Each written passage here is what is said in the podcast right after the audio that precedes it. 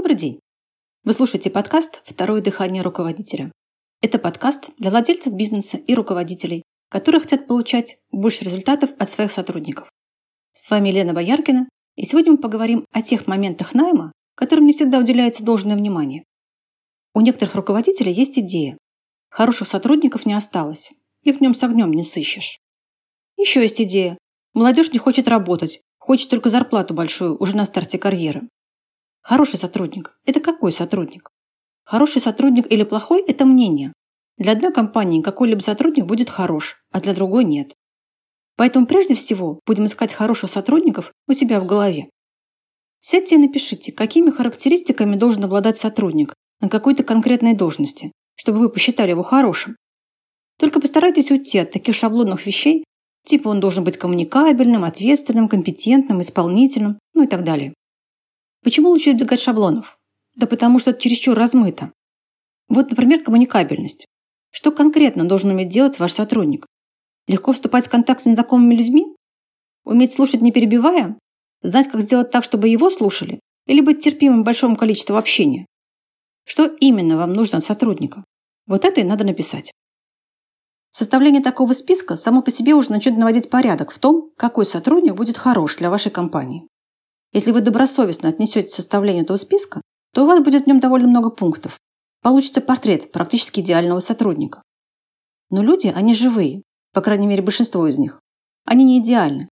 Поэтому в полученном списке вам надо отметить те качества и характеристики, без наличия которых вы точно не возьмете сотрудника на работу. Выделите их и в дальнейшем ориентируйтесь на них. Кстати, убедитесь, что это именно то, без чего вы точно не возьмете человека на работу. И сами себе ответьте на вопрос, действительно ли важен выделенный вами пункт.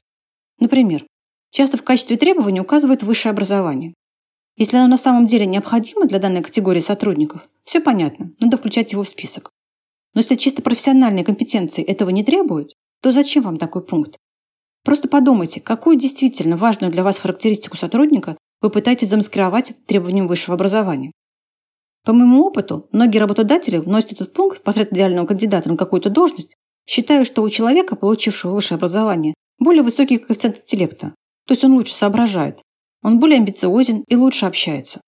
То есть, по сути, им нужно не высшее образование само по себе, а конкретные характеристики личности. Вот именно эти характеристики лучше вносить в список. Еще один момент. Этот список составляет руководитель структурной единицы, в которую подбирается сотрудник, а не менеджер по персоналу.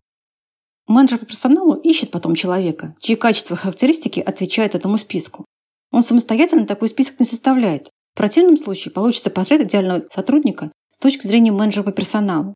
А вы уверены, что у вас с ним совпадает взгляд на то, какой сотрудник вам нужен? А вот что точно должен сделать менеджер по персоналу, так это составить для себя другой список.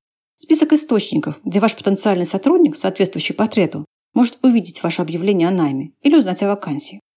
Это не просто стандартный список, типа сайта по поиску работы, биржи, что-то там еще такое же шаблонное.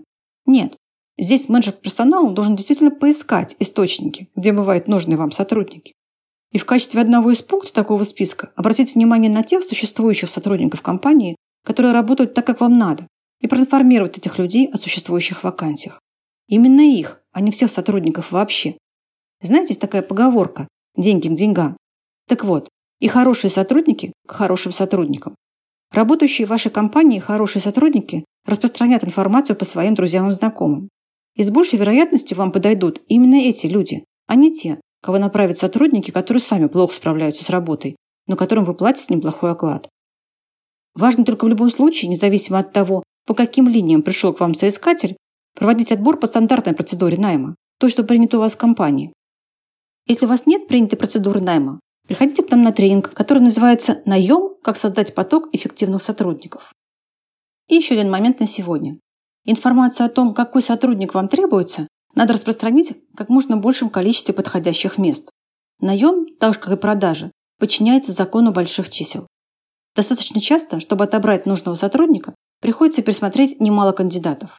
Поэтому исходящий поток в отношении имеющихся вакансий должен планироваться и поддерживаться на высоком уровне, точно так же, как исходящий поток в отношении того, что продает компания. И ваш менеджер по персоналу в идеале должен также учитывать объем исходящего потока по найму, как делают продавцы, учитывая исходящий поток по продажам. Это все, что я хотела рассказать вам сегодня. Буду рада любым вашим вопросам или комментариям. Если у вас есть вопросы, на которые вы хотели получить ответ, напишите мне по электронной почте, указанной в описании выпуска, и задайте их. Также вы можете подписаться на телеграм-канал об управлении нами и продажах. Ссылка на канал есть в описании выпуска. Спасибо за внимание и до встречи на подкасте «Второе дыхание руководителя».